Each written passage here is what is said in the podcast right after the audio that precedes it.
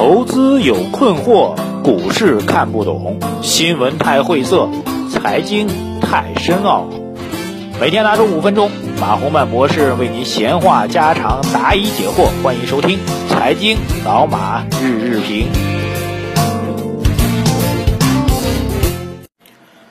好，各位尊敬的老马日日评的听众朋友们，大家早上好啊！这个一早起来给大家聊聊这个重要的财经新闻吧啊，几条重要的新闻，我觉得应该值得跟大家来分享，在老马博士眼中看来的比较重要的新闻啊。第一条新闻呢是，呃，央行昨天发布的月度的信贷的数据啊，这应该是比较早的一个数据了吧？这个数据是出现了一个意料之外的上涨啊，六月份的信贷增新增贷款达到一点二七万亿，这个数据是超预期的。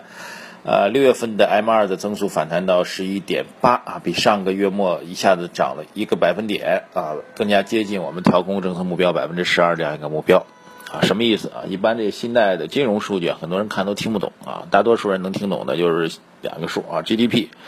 啊，GDP 呢因为有标准是百分之七嘛，CPI 呢我们的标准是在三到四啊，当然现在已经很低了啊。总之这两个数据啊。国内生产总值和消费价格指数，大家一听大概其知道高还是低吧？最起码啊，好还是坏那另外一回事啊。高还是低，基本上能听明白。呃，信贷数据呃，金融数据一般都听不太明白啊。为什么呢？这个因为金融数据听起来比较晦涩。M 二是什么玩意儿？跟我们生活有什么关系呢？M 二确实跟各位的这个日常的消费啊，这个投资啊，好像关系不是那么直接啊。包括这个信贷投放的规模啊，其实还是比较敏感。啊，我要跟大家介绍的是金融数据，其实是一个比较敏感的数据啊。比如说信贷数据，信贷数据一点二七万亿啊，这数据是超预期的，说明什么呢？说明主动或者被动的啊，关于货币的投放是在增长的啊，这个是超预期的增长啊。然后 M 二其实它也是有标准值的，我们全年的 M 二的标准值是十二啊，它是怎么算的呢？啊，就 GDP 你比如定在七，那么如果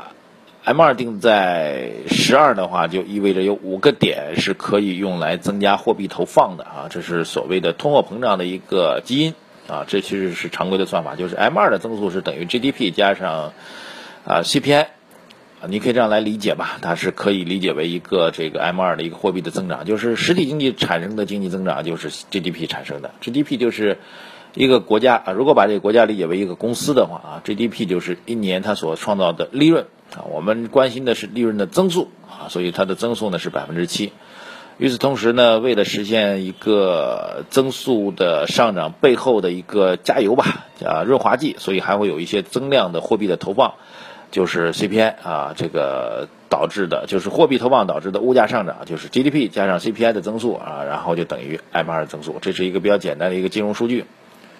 那前期呢，我们的 M 二偏低，偏低就意味着货币投放偏少。啊，那么从六月份恢复到了接近百分之十二的一个水平呢，啊，包括我们的六月份的信贷增长超预期，意味着其实从五六月份开始，啊，准确的说法，从数据上体现是从六月份开始啊，啊，央行的货币政策开始越来越宽松了，这个社会当中踊跃出来的钱是越来越多了啊，大概是这样一个概念，啊，从总体上。呃，我们国家的货币政策啊，就像是一个橡皮筋儿啊。我们一直是积极的财政政策加稳健的货币政策啊。稳健这个词儿不是一个规范的经济学的用语啊，不是宏观调控的规范用语。规范的用语一般就是这个我们叫做扩张性的啊，或者收缩性的啊，宽松的或者紧缩的啊，这是比较规范的用语。但是中国特色嘛，对，所以我们的财政政策一直不叫宽松，一直叫积极啊。但是积极听起来跟宽松比较相似。那货币政策一直叫稳健，那稳健是个什么玩意儿呢？到底是扩张呢还是收缩呢？啊，没人知道啊。所以我们的货币政策呢，一直是个橡皮筋式的货币政策，啊，这么多年一直称之稳健，一直称之为稳健啊。但是需要它宽松的时候，稳健就是宽松啊；需要它收缩的时候，稳健就是收缩啊。所以这基调呢，多少年没变过了，所以它一直是个橡皮筋儿啊。所以从这意义上来讲啊，基于稳健货币政策的基调，我们实际上的调控政策。你就必须得每个月逐月去看啊，月度的金融数据。那么从月度金融数据上来讲呢，啊，显然还是趋于宽松的。这是我要跟大家分享的第一点，就是从货币供给角来讲，六月份其实是还是汹涌澎湃的在支持着资本市场，啊，间接的支持资本市场啊，不能直接说信贷资金进股市了吧，那是违规的啊，间接的支持资本市场啊，实际上名义上支持的是实体经济啊，这是一个重要的数据。另外一条新闻，我个人也是比较感兴趣的啊，这条新闻应该还是蛮有趣的，也是我的一个好朋友了，一号店的创始人、董事长于刚先生，还有他一起的合作的创始人刘俊岭先生。呃，用一个什么样的词儿呢？不知道于刚会不会听我这节目啊？就是两位离开了啊。本来我想在想要不要加个黯然销魂，或者意气风发啊这样的词儿啊，离开了一号店啊。这个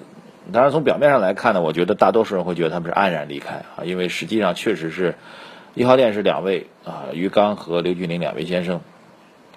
携手的白手起家式的创造出来的啊，两位非常不容易啊。于刚先生在美国就是做到非常高的一个 level，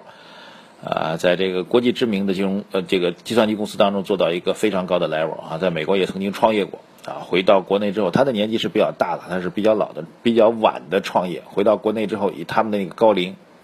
啊，在创业圈子算高龄啊，当然人还是在这个中年吧。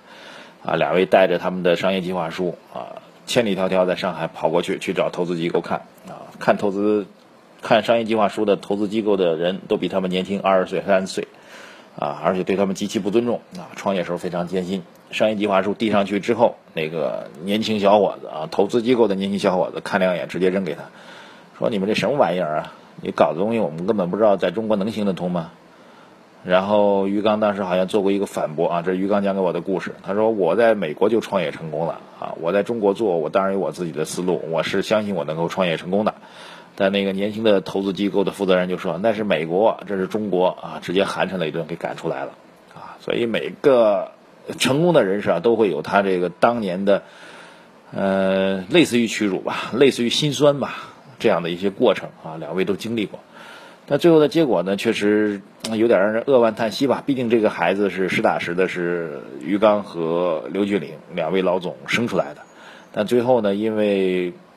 他们过度的啊，我想这是一个客观的事实吧，过度的转让了股份啊，百分之八十的股份一枪头转让给了平安，然后后来又被大股东又被沃尔玛空掉。总之吧，两位在因为股份上，两位创始人在股份上的话语权越来越少了，最终呢。那离开了一号店，当然我跟于总也专门发了个短信来做一个关切吧。于总给我的回复是啊，谢谢关切啊，现在一切都很安好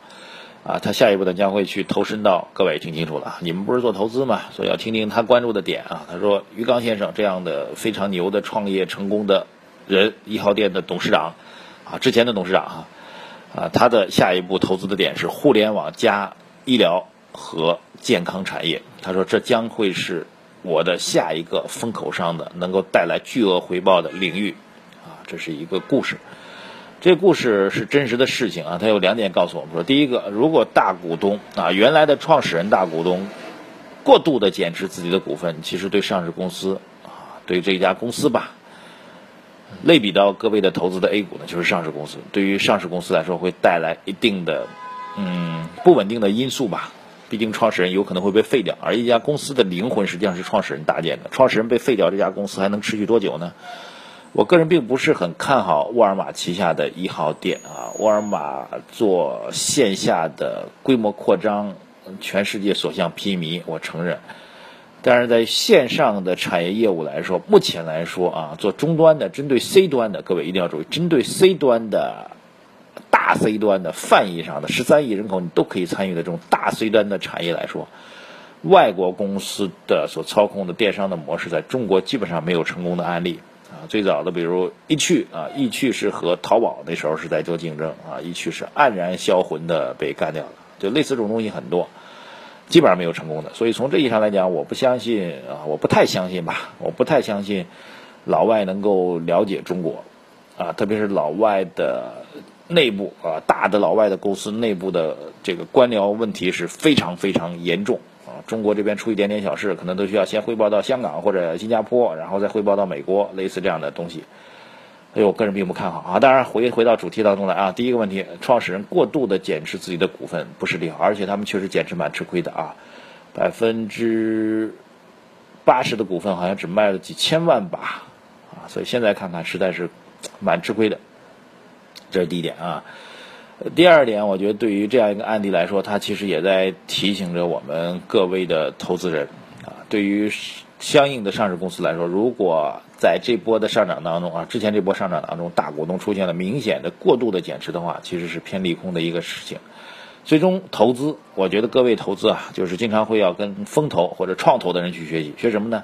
投资是看人，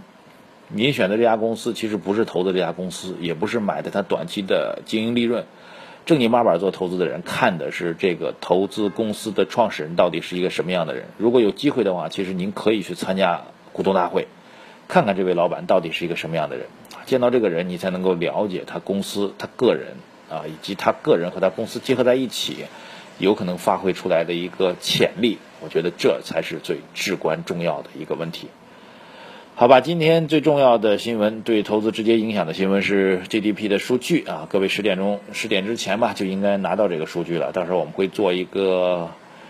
及时的点评吧。因为上午还会继续来筹划本周的头脑风暴的会议，所以我可能会在中午时分给大家做上送上我们这个及时的点评。啊，大盘呢基本上回到一个相对偏宽幅的震荡的一个状况吧。啊，我指的上证指数啊，中小创仍然有机会，这个观点没有调整啊。当然，也许今天盘面数据出来之后会有调整，那短期没有调整，供各位做一个参考啊。各位拿出做大股东的姿态来做一个小散，有可能会能帮助您获得更多的投资价值和收益。感谢收听，老马日日评，马红漫在上海问候各位。